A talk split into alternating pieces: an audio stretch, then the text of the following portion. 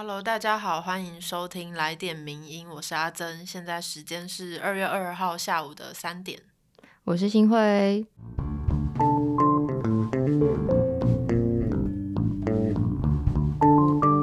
今天我们一开始要跟听友说，这是我们来点名音的第二十集。对，哇哦，哇竟然过了五个月，有点虚度的感觉。虚度吗？没有，不知不觉就过了五个月呢。对每个礼拜，因为我们每个礼拜都更新，然后没有中断过，所以的确是整整二十周到现在，时间也是过得很快。对，而且就已经来到了柏松即将要离职的这个礼拜。对，不知道大家有没有听我们上周更新的那个特别集，就是柏松要离职了这件事情的重大公告。对，也有他也有回顾一些，就是他以前在名人堂做了什么事情啊，以及各种的感想。嗯，对，然后也有请到一些特别来宾，跟柏松说一些心内话，对，还蛮温馨。温馨感人，嗯，还有一些这个对未来的抱负，跟他个人的一些请求。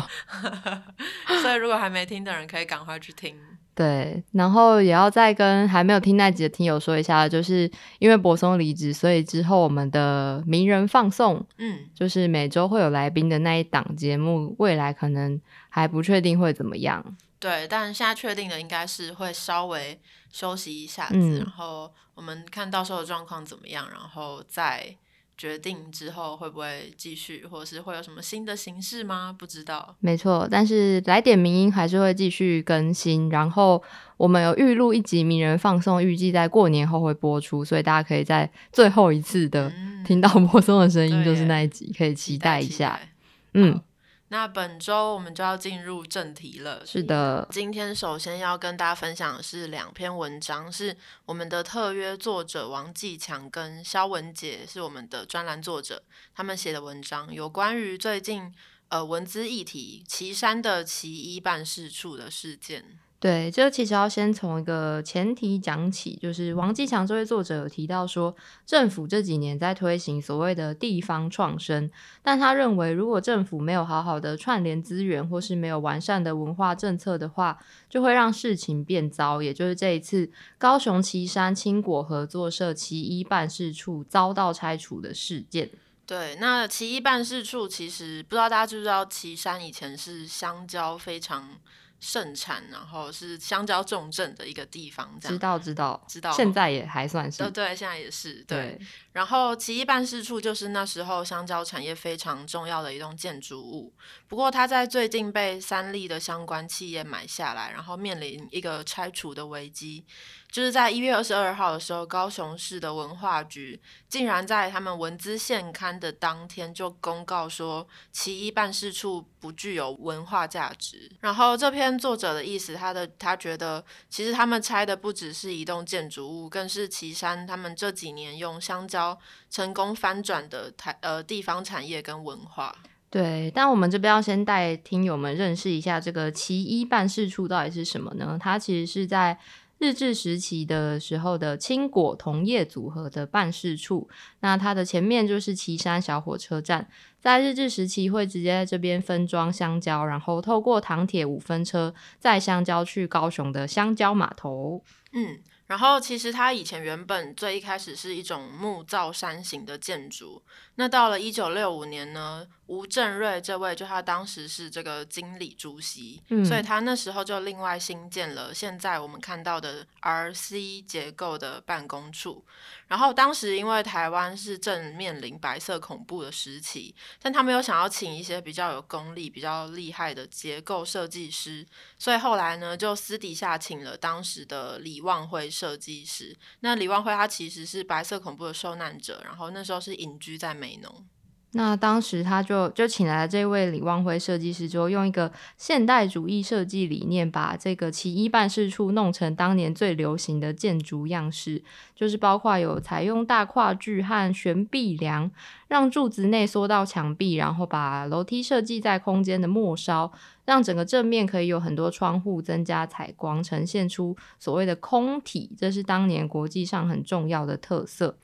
对，然后其实当时我们有说，那时候是香蕉文化，然后重症更是在于奇医办事处这边，就是它如何的非常重症呢？就是我们举个例，那时候它是一个香蕉集货的产销的地方，那当时岐山地区总共有六十七个集货场，一个集货场一年是有八十四万公斤的香蕉，所以这样算下来，一年呢总共会有至少五千六百万的香蕉在这个。产销的集货区这样子，哇，对，而且当时我觉得很酷的是，当时的办公处一楼是集货厂区嘛，所以这些蕉农他们就会载着香蕉，然后就来交货。那员工呢就会负责清洗、称重，还有把香蕉装到竹篓里面。我觉得很酷的是，那时候其实香蕉还是呃装在竹篓里面的，是后来才改成纸箱。嗯，对。然后就装完装进竹篓之后，就会送到刚刚提到的香蕉码头，就是香蕉产业链一条龙。对。然后除了这些地方之外呢，二三楼就是员工办公处。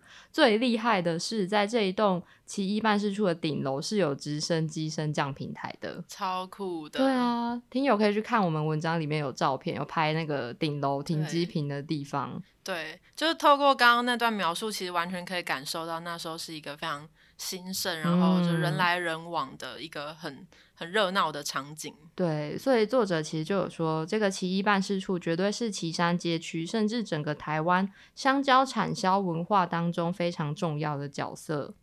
对，那知道呃这个奇异办事处他们大概过去的历史以及香蕉文化之后，我们再回头来看这一次的这个事件。就是高雄市政府文化局他们勘察的时候，其实是连进去办事处里面勘察都没有，他们是只看外观，然后就在勘察之后的一天之内就说哦，这个理由是因为他建建物长期闲置啊，欠缺维护，保存状况不佳等等的这些理由，然后就直接当天宣布说它不具有文化价值。嗯，就是连进走进去看都完全没有，只凭外观就做了这个决定。那面对这件事呢，作者所在的尊怀文教基金会就有立刻提出一些新市政，可是文化局依然不愿启动文资程序，停止现场的施工。那整个文资审议的过程其实是令人质疑的。作者就说，呃，政府这样做其实是不利于地方创生的政策的，而且也会让地方文化被牺牲掉。嗯，因为其实呃这几年来政政府一直在推行的是地方创生嘛，但这样做其实是有点违背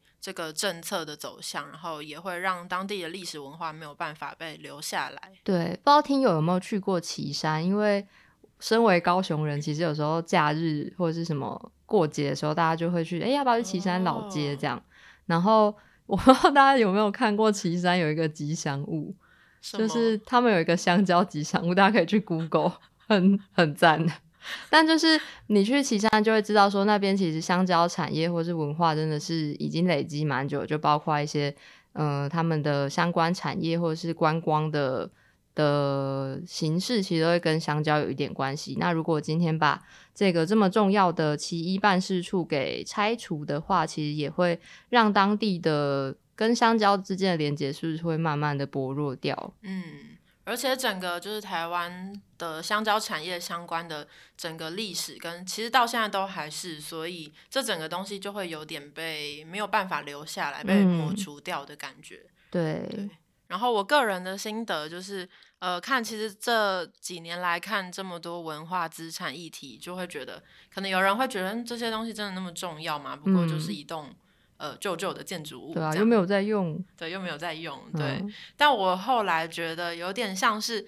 不知道大家有没有小时候被玩具被丢掉的心情？有有吗？你有？很应该还蛮创伤的吧？嗯，对啊，我觉得就有点像是被丢掉的玩具的心情，因为你丢掉玩具，你其实不只是因为你这个玩具本身，更多是因为你很喜欢，你有那个情感，然后你跟他又之间有些回忆，然后甚至是被丢掉的，也是某部分童年的自己的一部分被丢掉的感觉。嗯，就是可以有点对应到。呃，如果把这个东西拆除掉，是不是就是有点把我们的时代记忆跟历史文化丢掉的感觉？对，我觉得是蛮类似的。嗯嗯，所以还是希望大家可以多多关注文化资产的议题。对，那我我其实有看到一些地方社团有在呼吁说，可以去跟当地民代反映等等。就如果听友们还想多做一些事情的话，也许也是一个可以实行的管道。没错。那对于这件事情，可能有人会觉得说，诶，为什么他们可以这么，政府可以这样轻易的就在当天说，哦，这个不符合文化资产的资格，然后就把这件事情否决掉呢？那我们嗯另外一篇文章就是肖文杰的文章里面就有提到，有点像是告诉你说，诶，政府如何依法把文化资产做掉。对，就一切合法，但他还是可以把文化资产给做掉。对，那其中一个最容易的环节呢，他指出说，就是文资现刊这个环节，因为依照文化资产审议会组织及运作办法，现刊的人呢，其实只要有三位委员到场就可以成立了，而且这三个人是由主管机关，也就是文化局来选择的。那如果这三个人都认为说，哦，它不具有文资价值的话，那基本上就可以等于说是可以立即结案了，然后甚至不需要进入实质的大会讨论。也就是说，白话文来说，就是官方你只要如果你有心的话，你只要掌掌握这三个委员就好了。对，而且我还有看到这篇文有提到说，其实这三个委员也不一定是真的是相关方方面的专家，就可能你是音乐相关的专家，但你来评一个实体建筑物具不具文字价值，其实是还蛮荒谬的。对，而且另外呢，其实也不只是这个地方可以有一些小技巧，嗯其他地方也有。例如说，呃，作者就说文资局的网站里面，它引用的是一百零五年版的施行细则。然后，但它里面一百零五年这个版本规定就是说，哦，你现场勘查，只要在三天前寄出通知书就可以了。但事实上，最新的这个施行细则的规定呢是七天，但不知道为什么网站上面是用旧的规则。嗯，然后三天是什么意思呢？就是说他们可以在周五邮局下班前就寄出，然后过了三天之后就是周一你就会收到。嗯，但是往往你收到的时候已经来不及了，因为你收你周一才会收到，你根本没有时间准备，甚至是如果你啊周一没收到，你就会错过他们礼拜一去现刊这件事情。嗯，而且还有一些现场真实发生过的，就是说可能即使这个人真的还是到现场了，但是嗯、呃可能公部门就会用一些哦，我们没有准备足够的安全帽跟反光背心给公民，那很危险哦，你们不可以跟着进去，类似这样的方式。对，就是虽然一切都是算是合法，但还是嗯有蛮多小技巧的。那这篇文章其实有提到更多的有关于比较法律层面的一些事情，然后如果大家有兴趣的话，也可以去看一下这篇文章。对，就是王继强跟肖文杰的两篇文章都放在我们的节目资讯栏。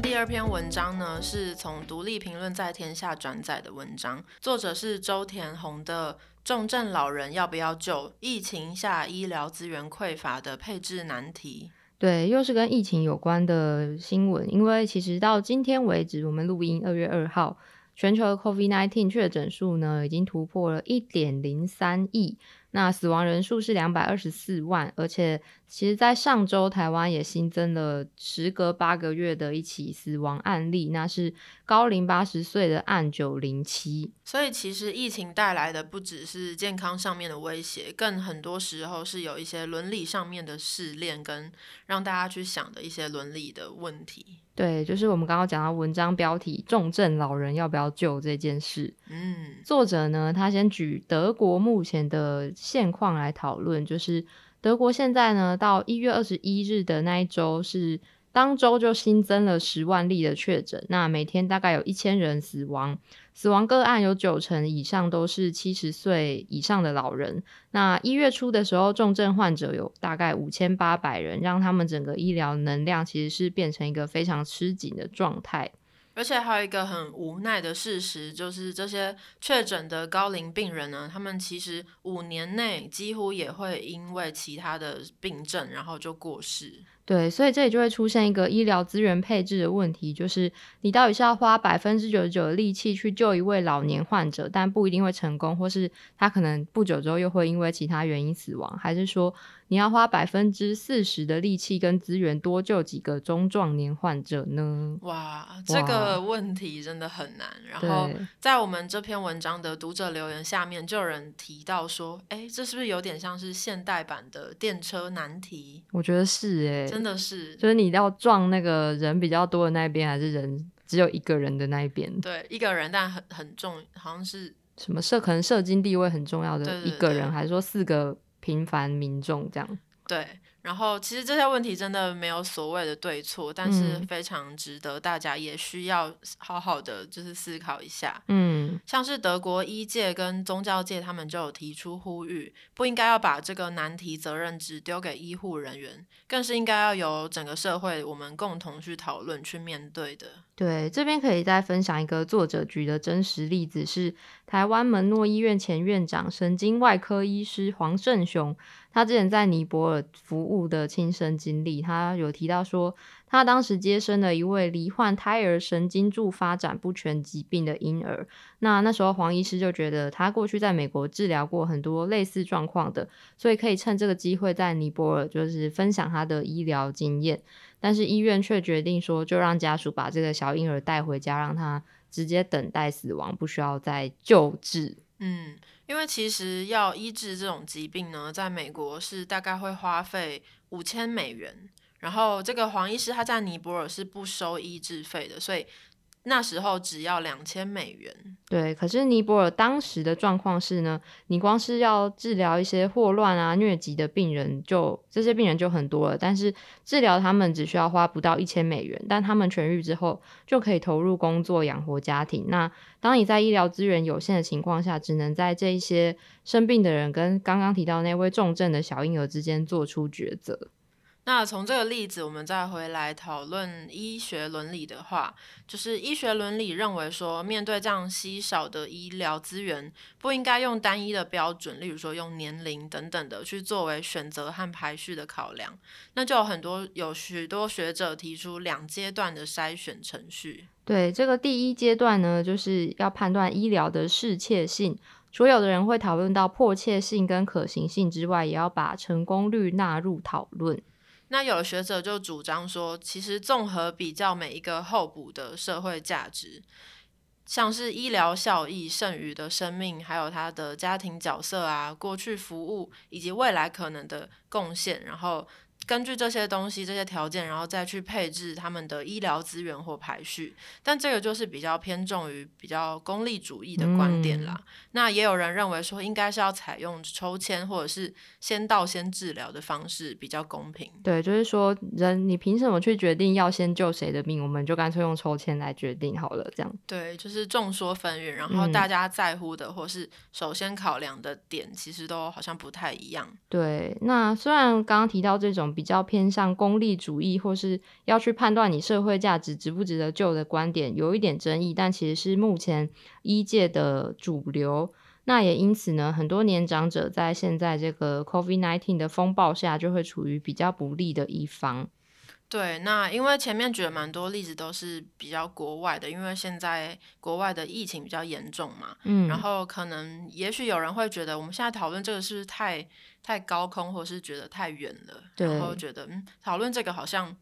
很又还没遇到，对，又还没遇到，就是。这个问题其实蛮难面对的，所以要面对也是一件一个考验啦。不过作者觉得说，其实大部分的欧洲国家，他们因为疫情就是非常的急促，然后很快来得很快，他们根本没有什么时间可以好好的去思考和讨论这个问题。嗯，但台湾现在也算是还来得及。所以，如果我们未来会发生医疗危机的话，我们如果现在就已经想好，然后有一个讨论的基础，我们未来遇到这些问题，我们的伦理跟处理程序也可以有一个比较周全的应对。对，所以他的结论就是说，这个问题一样需要超前部署。那他有提出一个建议，就是可以在目前台湾的病人自主权利法的基础上去增加一个选项。就是说可以决定当疫情爆发导致医疗资源匮乏的时候，自己是否要放弃接受医疗介入的机会，借此兼顾个人生命自主权以及社会延续与安全运作之间的平衡。就是说，变成大家可以。事先知道可能会遇到这件事，那我就可以自己选择，而不是说啊，反正我是老人，大家不要我，那我就去死吧。而是说可以在呃他知情，而且也认同这件事，并且自己决定说我要不要接受医疗资源这样子。嗯，就是透过这样子的讨论，然后让不管是你的，比如说你的年龄年纪怎么样，或者是大家有不一样的，大家对于自己都有很周全的了解，然后也确认过自己的心意之后，嗯，也许我们以后如果。不幸面对这种抉择的时候，会有更不会那么慌张的状况。对，我觉得大家现在真的可以想一下，就以 超前部署的心态来想，说如果今天是我或是我的家人遇到这个问题，我要怎么处理跟面对？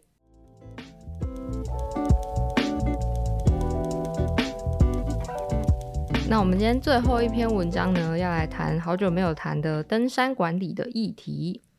这篇文章是我们的作者陈氏山人写的。素食山林抹茶山缆车是观光特效药，或高潮一时的摇头丸。哇，非常一个批判性的标题。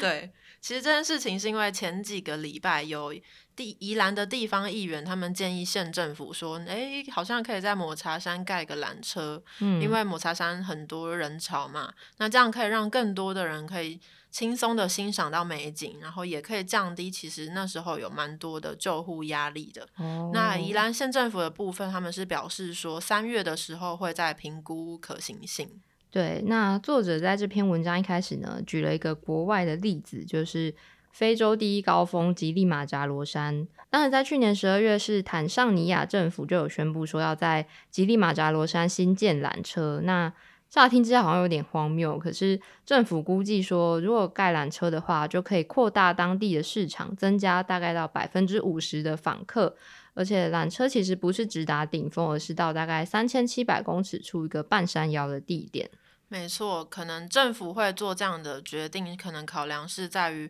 他们想要改善国家的经济，然后希望透过观光去推让经济变得更好。这样，不过这个计划让很多国际社群。就是抵制他们，主要有几个原因，其中就是例如说，呃，这个会影响当地目前原本有二十五万名的背工他们的生计，因为你盖缆车之后，他们就变成他们没有办法找到比原呃跟原本那样一样多的观光客，对，因为观光客都是搭缆车的这样，对。那另外就是很严重的，也是因为这可能会严重影响到自然环境，以及大家其实追求的是登山的这个体验。就是是靠你一步一脚印这样走出来的。那如果盖了缆车之后，也有可能会影响到这个登山的体验品质。对，那再来就是回到台湾，那我们到底要不要盖抹茶山缆车呢？作者觉得说，台湾山区的地质破碎、坡度过陡、过度开发，还有传统领域等等的问题，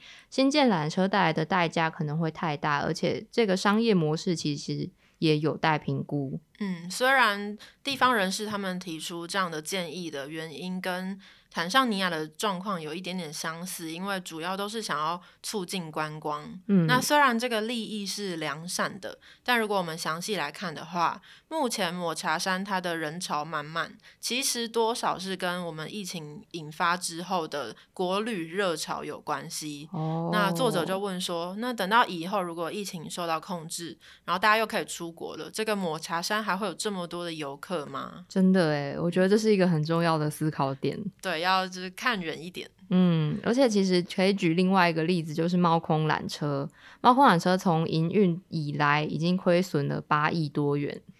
很多哎。而且猫缆应该是台湾最有名的缆车吧？对，身为这个猫空大学的学生，蛮熟的。你你有搭过吗？我有搭过，哎，几次？一次，我也是只搭过一次。对，这个我们等下可以再来聊，就是说我们对这个猫缆的有什么意见。但也不是说不能盖缆车啦，比如说霞慕尼或是瑞士的高山观光缆车就很知名，那大家可能就会想说，对啊，那台湾不行吗？不过其实大家可能不那么了解的是，台湾山区其实它的地质是比较偏年轻多变的，而且持续都有造山的运动，然后地震也非常的频繁，然后降雨量也是偏高的，所以这些先天条件都跟呃，例如说刚刚提到的霞慕尼或瑞士的状况不不太一样。那就算我们假设台湾的地质条件适合的话，我们就可以盖缆车吗？其实也是不一定。对，因为作者认为缆车必须成为观光系统的一环，才能发挥良好作用。那它应该要拉长人们停留的时间，来增加整体的消费额。意思就是说，如果缆车只是单纯让人往返两地，而没有在当地创造一些观光资源的话，缆车就没有办法达到它的效果。对，就例如我们举这个非常有名的南针峰缆车，就可以知道，它除了在那边有非常吸引人的高山美景之外，有很多访客也会在那个缆车站附近，就他们有一个钢管道，就是你可以环绕南针峰一圈，而且甚至还有一个。很有名的透明的观景巷，然后你可以从那边直接下看一千公尺的垂直落差，然后那边也有一些很知名的地方特色料理，甚至还有一座四 D 的电影院，在山上吗？对，就是它是一整个观光系统是非常也有点一条龙，嗯，就是非常完善的，你要做什么都有，你可以在那边待很久。对，我觉得这个就可以再讲到我们刚刚要讲的猫缆这件事情。就是我那时候搭猫缆上去到猫空之后，我记得下车出来就是一个有点像，就是台湾的观光老街会有的样子，就是会有很多的小摊子，可是他们都是跟地方没有什么连接，比如说很常见什么烤香肠、烤鸟蛋这样，但是它其实都不是跟在地文化或是在地的观光有关联的东西，然后你走完那一条就没了。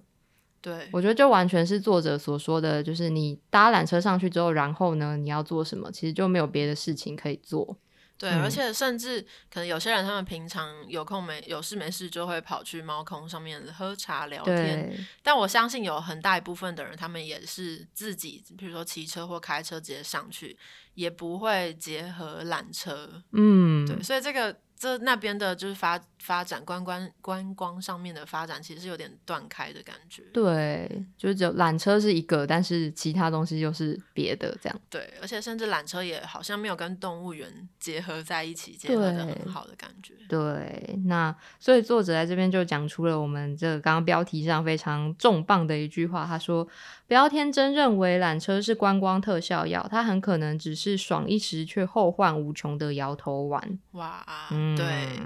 而且他说，其实台湾跟坦桑尼亚的状况也不太一样，因为坦桑尼亚就是他们有一些经济上面的困难，所以他们更急于想要用观光的方式去改善经济。嗯，但台湾就没有这么的困局的状况，所以没有必要牺牲自然环境，然后去迎合大众观光。他觉得台湾应该要努力发展的那种观光是比较走精致，然后对自然生态友善，然后重视台湾历史文化的那种，而不是一直盖缆车、盖教堂、盖天空步道。对，也是哇，说重话。对，直接就是打到很多 最近的事情。嗯，那就其实我们关于这方面有一些相关的文章，包含之前那个高跟鞋教堂，或是一些天空步道。是名人堂也有相关的文章，就欢迎大家也来仔细的阅读一下，看看我们台湾到底需要什么样子的观光。对，好，好，那以上就是今天的来点名音，希望大家喜欢。喜欢的话可以帮我们订阅，然后评价五星评价，对五星评价，或是在留言跟我们分享你对这一集的想法。那今天来点名音就到这边，谢谢大家收听，我是阿珍，我是新慧，拜拜，拜拜。谢谢你的收听，更多内容请上名人堂网站。